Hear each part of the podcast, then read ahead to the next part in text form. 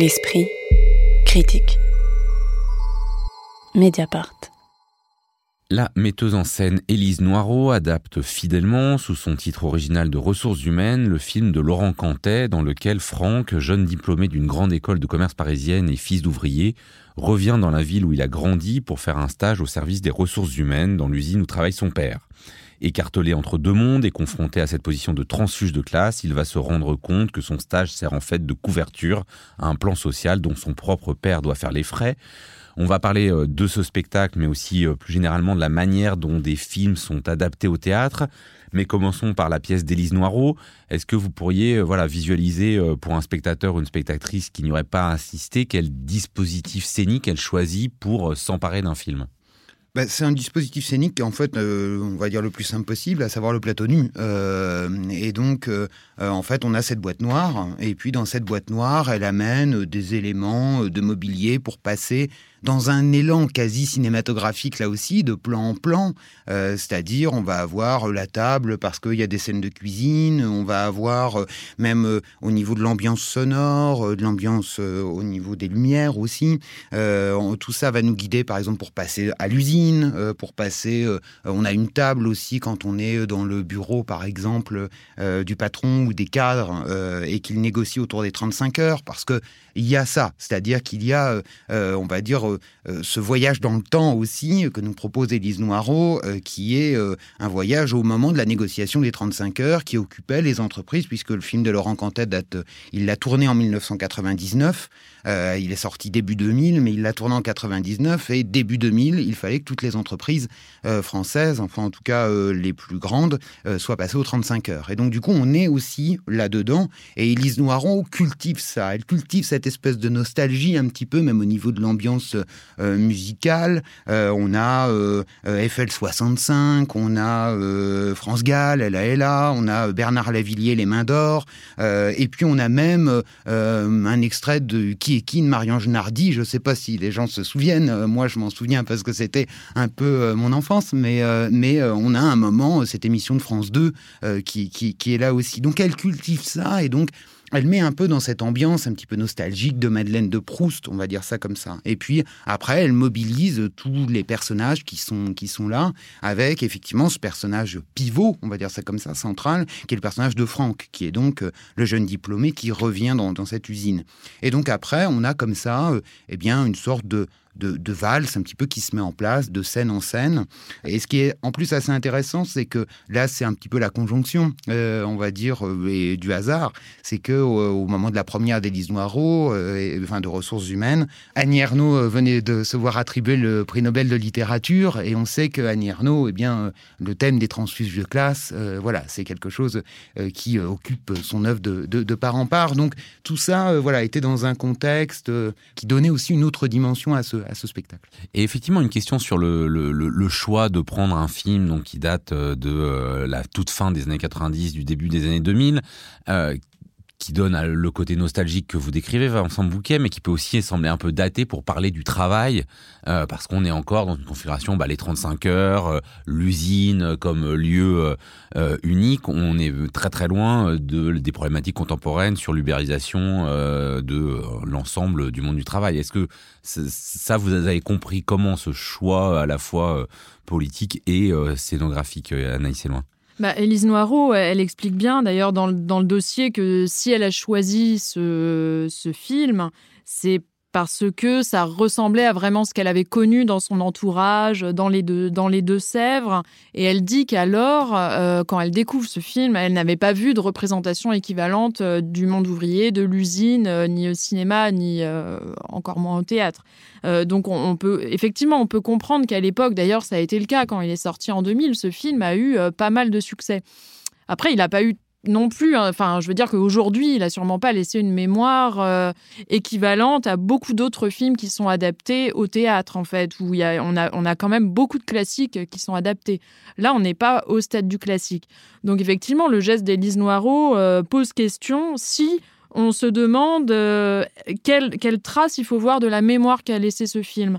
Je suis suis pas sûre que ce soit que ce soit un choix extrêmement pertinent, euh, à moins qu'elle arrive à donner une véritable autonomie à sa pièce. Elle a une véritable autonomie, mais après, moi, je trouve qu'elle perd l'épaisseur du film. Parce que même s'il est effectivement très contextualisé, ce film qui se passe au moment du, des 35 heures, du passage aux 35 heures, il y a une vraie finesse dans l'approche du personnage central, en fait, qui est, euh, qui est d'une grande euh, complexité, qui mêle euh, naïveté et en même temps grande intelligence, ce qui arrive bien à, montrer, en fait, l'alternance de plans très serrés et de plans larges sur le monde de l'usine, que là, on ne peut pas avoir au théâtre. Alors quel langage invente Élise Noireau pour compenser ce manque? Effectivement, là, on a la part de la musique, l'utilisation du répertoire euh, musical de ces années-là. Moi, ça ne me suffit pas. Il y a aussi la frontalité de certains monologues, en fait. Donc là, les, euh, souvent, les comédiens s'adressent directement à nous. Oui, c'est euh, pas seulement des monologues, même les dialogues sont faits frontalement. les personnages ne s'adressent pas les, uns aux autres, mais s'adressent au public. C'est pas la première fois qu'on voit ça hein, sur les planches, mais ça donne quand même une vraie spécificité à la manière de, de parler. Exactement. Est-ce suffisant pour euh, nous permettre de gagner ce que l'on perd par ailleurs au cinéma euh, Moi, je ne trouve pas.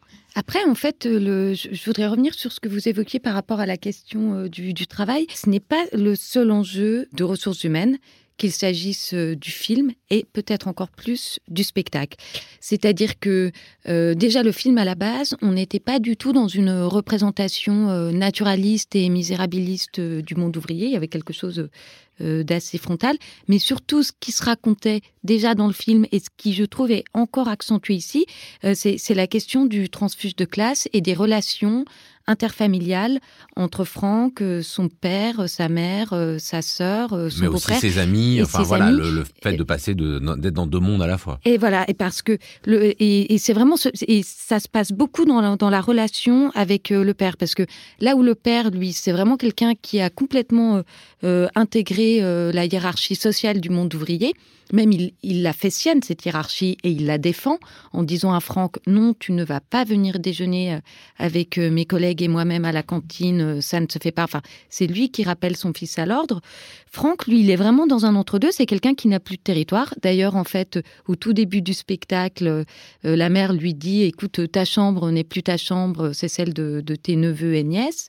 Et il y a plein de choses comme ça qui symbolisent un petit peu le l'entre-deux de, de Franck, où à la fois, de par ses euh, il est destiné et il appartient déjà à une sorte de d'élite patronale et où en même temps il ne veut pas non plus euh, abandonner euh, sa famille, lui il veut lutter, mais son père ne comprend pas, lui le père ne veut pas lutter et c'est donc la question du transfuge de, de, classe, mais aussi la question des rapports entre ce père et ce fils, où il y a une transmission qui ne se fait pas. Parce que ce que le père a transmis à Franck, c'est la honte de ne plus être un ouvrier.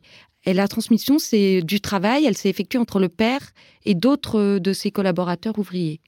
Il y a une autre euh, différence entre le film et le théâtre, c'est que là, dans la pièce d'Élise Noirot, les euh, acteurs jouent des rôles différents, non seulement différents, mais vraiment antagonistes. L'exemple le plus parlant, c'est la mère qui est très discrète, tout ça, et qui devient euh, juste en endossant quelque chose de rouge, là, dure de la CGT. Qu'est-ce que ça produit, ça, pour vous, Vincent Bouquet?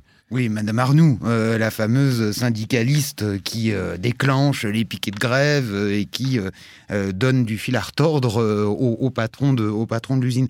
Alors, on va dire ce que ça déclenche. Alors moi, c'est plus quelque d'un point de vue strictement théâtral, on va dire ça comme ça. C'est vrai qu'au soir de la première, moi je l'ai vu le soir de la première, et le jeu des comédiens était un tout petit peu vert et je trouvais qu'il, notamment sur ce personnage-là, euh, la comédienne euh, qui, euh, qui incarne à la fois Madame Arnoux et à la fois la mère, avait des difficultés à passer d'une, d'une femme très discrète à, et de scène en scène.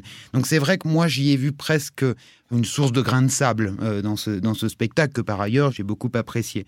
Euh, mais euh, pour revenir sur ce que disait Caroline tout à l'heure, je pense que le vrai sujet, ce n'est pas les 35 heures. Et c'est pour ça que le spectacle n'est pas daté. C'est parce que ce n'est pas les 35 heures, c'est vraiment le transfuge de classe. Mais pour le coup, alors qu'est-ce qu'il dit de nouveau? Parce que c'est vraiment là la, thématique qui a été creusée en littérature partout depuis une dizaine d'années. Alors, sauf que Cantet a été précurseur. Mmh. Parce que là, c'est vrai que ce thème-là, on en a vu, alors je crois que c'est à la rentrée littéraire, pas de cette année, mais notamment de l'année dernière, où tout le monde y allait de son petit bouquin sur euh, le transfuge de classe.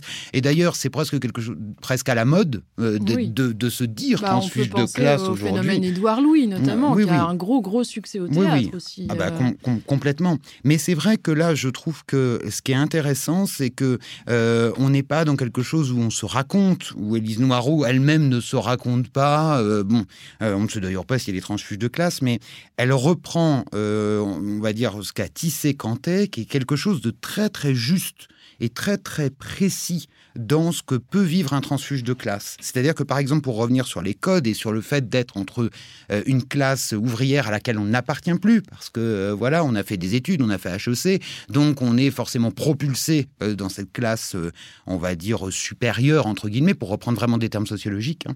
Sauf que le transfuge de classe, il n'a pas les codes de cette, euh, de, cette classe supérieure. Et donc, là, dans le, dans, le film de Cantet et dans la pièce d'Élise Noireau, euh, eh bien, il se fait avoir parce qu'il n'a pas les codes. Juste pour avancer et monter un peu en généralité, donc euh, on comprend pourquoi ça reste actuel d'adapter ce film qui peut-être sur les questions du travail peut sembler un peu daté par rapport à la réalité contemporaine. mais donc j'aimerais qu'on prennent un peu de recul parce qu'on a assisté ces dernières années à plusieurs adaptations de films sur les planches, euh, ce qui était euh, peut-être avant moins fréquent que l'inverse. Est-ce que vous avez des exemples réussis ou ratés de manière de euh, voilà de, la façon dont le théâtre s'empare du cinéma à Célin oui, alors je sais pas si on. Enfin, moi, je pense pas qu'on puisse parler d'une vraie tendance de l'adaptation de films euh, au théâtre. En fait, le théâtre, ça, s'empare de, tout. Euh, on est à un moment où, à un moment de, de l'interdisciplinarité qui est très important. Et donc, voilà, effectivement, le cinéma euh, fait partie des matières du théâtre et influence d'ailleurs, même quand il n'y a pas adaptation à proprement parler, on retrouve une influence du cinéma dans la forme euh, du théâtre à travers beaucoup de, vidéos euh, qui sont euh, qui est présente sur scène, notamment dans le travail de Cyril Test, qui lui, par exemple, a, adapté des a adapté des films comme Feston. C'est vraiment Feston, c'est une des une des pièces phares de son théâtre théâtre filmé. Moi, il y a un exemple, par exemple, que j'aime beaucoup, qui est pas forcément le plus le plus célèbre, mais c'est Nicolas Bouchot qui a mis en scène Un vivant qui passe, mais qui, euh, est un film de Lanceman et qui s'empare, lui, euh, uniquement des scénarios. Ce qui est intéressant chez Bouchot, c'est qu'il arrive à développer ce qu'il appelle une qualité de présent qui, a, qui vraiment permet de, compenser tous les manques qu'on peut avoir par rapport au cinéma. Ce qui, chez Élise Noireau, m'a laissé un petit peu euh, dubitative, moi, cette qualité de présent euh, des, comédiens, en fait, et que je trouve complètement chez Nicolas Bouchot, qui, donc, le, en fait, le, la pièce se base sur des, des rushs non utilisés du film Shoah de Et euh, j'avais trouvé ça passionnant. Euh, on peut aussi, bah, je pense aussi au travail de Dorian Rossel, qui a fait une adaptation euh, de La Maman et la Putain de, de Stage. D'ailleurs, on peut dire que la nouvelle vague a un certain succès dans les adaptations au théâtre, sûrement de par l'importance du texte, en fait, qui permet peut-être une adaptation plus facile. Enfin, c'est vraiment un cinéma, je pense, qui s'y prête. Et je pense aussi à Voyage à Tokyo euh, de Ozu qu'il avait adapté là avec un langage très basé sur l'objet. Et là, il y avait une, vraie invention justement d'un langage théâtral qui me semblait euh, vraiment intéressante. Karine Châtelet, sur cette même question, euh, est-ce que les adaptations sont intéressantes quand justement elles ne cherchent pas à mimer euh, les moyens du cinéma euh, qui sont forcément très forts. On peut penser aussi à bah, la fameuse pièce d'Ivo Vanov présentée euh, un cours d'honneur. Enfin, vous, qu'est-ce que vous auriez comme exemple? Ben, c'est, vrai que de toute façon, le théâtre ne sera jamais à la hauteur du, cinéma, que ce soit en termes de moyens de production, par la capacité du gros plan. après, c'est vrai que en exemple, je voulais plutôt évoquer une, une, interrogation que j'ai actuellement par rapport à certains spectacles. Vous, vous citiez Un vivant qui passe, donc c'est l'adaptation d'un film documentaire. J'ai le sentiment vous me direz si, vous partagez ou pas ce sentiment, mais qu'il y a peut-être de plus en plus de films documentaires qui sont adaptés au théâtre, chose qui pour moi n'existait pas tellement avant. Donc il y a un vivant qui, qui passe, il y a Julie Deliquet qui va quand même monter pour euh, la cour d'honneur euh, du Festival d'Avignon 2023. Elle va adapter un film de euh, Frédéric Wiseman. là récemment, il y a Delphine et Carole qui est jouée par euh, deux comédiennes euh, metteuses en scène, Marie Raymond et Caroline Arroas, qui est une adaptation de Delphine et Carole Insoumus, donc un documentaire de Callisto McNulty sur Delphine Serig et Carole Roussopoulos, qui, alors pour le coup, c'est un travail, moi je l'ai vu, il était encore un peu fragile à sa création. Euh, mais qui est vraiment intéressant aussi sur la façon dont se met en jeu aussi le récit de leur, amitié et ainsi le fait que tout documentaire de toute façon est une fiction. Et euh, dernier spectacle qui est intéressant par sa façon d'utiliser plusieurs matériaux documentaires, et c'est là encore euh, également toujours sur Carole Roussopoulos, c'est Rembobiné du collectif Marthe. Euh, qui, euh, qui est un spectacle qui, qui, a été créé, je crois, assez récemment, peut-être au Théâtre du Point du Jour la saison mmh. dernière. Et qui joue à la télé Et qui joue à l'Athénée et qui, en fait, reprend des, des extraits de films de Carole Roussopoulos. Et sachant qu'en fait, le cinéma documentaire, ce qui est au cœur du cinéma documentaire, c'est la relation filmeur-filmé.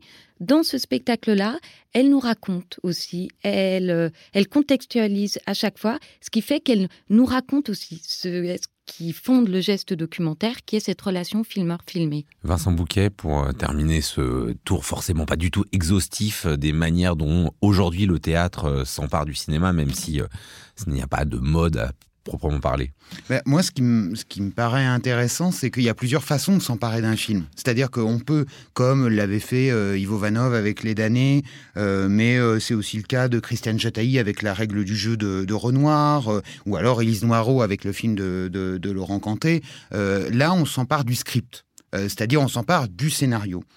Là, il y a un danger, c'est que on peut être face à un spectateur un peu euh, averti qui aurait vu le film, euh, on peut être un peu dans le jeu des sept différences et donc dans le jeu de la comparaison un peu directe. D'ailleurs, pour les auditeurs, moi j'ai un conseil euh, ne jamais regarder un film avant, juste avant d'aller voir le spectacle, parce que sinon forcément, j'en ai fait l'expérience avec les damnés, on va avoir des petites réserves parce que Ivo Vanov, son travail est formidable, mais jamais il ne réussira à faire ce qu'a fait Visconti. et donc moi, j'ai, on va dire, ce conseil-là à donner, mais ce que je trouve le plus intéressant dans les adaptations, c'est lorsque euh, les metteurs en scène ou les metteuses en scène s'emparent de l'esprit du film. Et par exemple, j'ai euh, un souvenir un peu ému en tête, qui est euh, le, spectacle qu'avait donné euh, de Florian Itagliarini l'an passé à l'Odéon. alors, je ne vais pas le dire en italien parce que j'ai un très mauvais accent italien, mais qui s'appelait en français Nous aurons encore l'occasion de danser ensemble, qui était inspiré du Ginger and Fred de Fellini. Et en fait, là, plutôt que de s'emparer du script, il s'emparait de ce duo, qui est, pour le faire un peu rapidement, un duo d'anciens danseurs de claquettes qui remontent sur scène, qui ont été vraiment qui ont un grand grand succès. Et puis euh, là, euh, bon bah les claquettes c'est un petit peu passé de mode et donc du coup ils remontent sur scène euh, quelques années plus tard, mais c'est un peu voué à l'échec. Et là, De Florian et Tagliarini profitent de ce duo-là, qui a été créé par Fellini, pour s'interroger sur leur propre pratique artistique et sur leur propre duo. Et là, c'est vrai que je trouve ça intéressant quand, comme ça, ils l'avaient d'ailleurs fait euh, aussi avec, euh, avec Casiniente, qu'ils avaient, euh, ils s'étaient aussi inspirés d'un autre film, du désert rouge d'Antonioni. et là, là, je trouve ça vraiment un petit peu plus fécond. Anaïs parlait de La maman et la putain de Jean Eustache tout à l'heure. Julie Duclos s'en était aussi emparée assez librement. Elle n'avait pas eu les droits, donc elle avait, elle avait dû changer titre. Mais, euh, avec, avec nos serments. Et, et, ce qui est assez aussi intéressant, c'est ce que, ce que disait, euh, alors je crois que c'est Caroline, non c'est Anaïs tout à l'heure, euh, avec le spectacle de, de Nicolas Bouchot, c'est que le théâtre peut permettre aussi de réaliser ce que n'a pas réalisé le cinéma. Par exemple, je pense à ce que Marie Raymond avait fait avec le voyage de G. Mastorna, qui n'était qu'un projet de film de Fellini. Et elle, elle a essayé. Alors, c'était pas forcément extrêmement réussi, c'était au Vieux Colombier il y a quelques années, mais elle a essayé de faire, euh, faire au théâtre ce que le cinéma n'avait pas réussi à, lui à faire. Merci beaucoup pour ces différents, euh, ce panorama forcément trop court, mais néanmoins euh, instructif. ressources humaines d'Élise Noireau, c'était au Plateau Sauvage et ce sera visible bientôt à Mont-de-Marsan, Sèvres, Stein, Fresnes, Rueil-Malmaison ou Épinay-sur-Seine. L'esprit critique. Mediapart.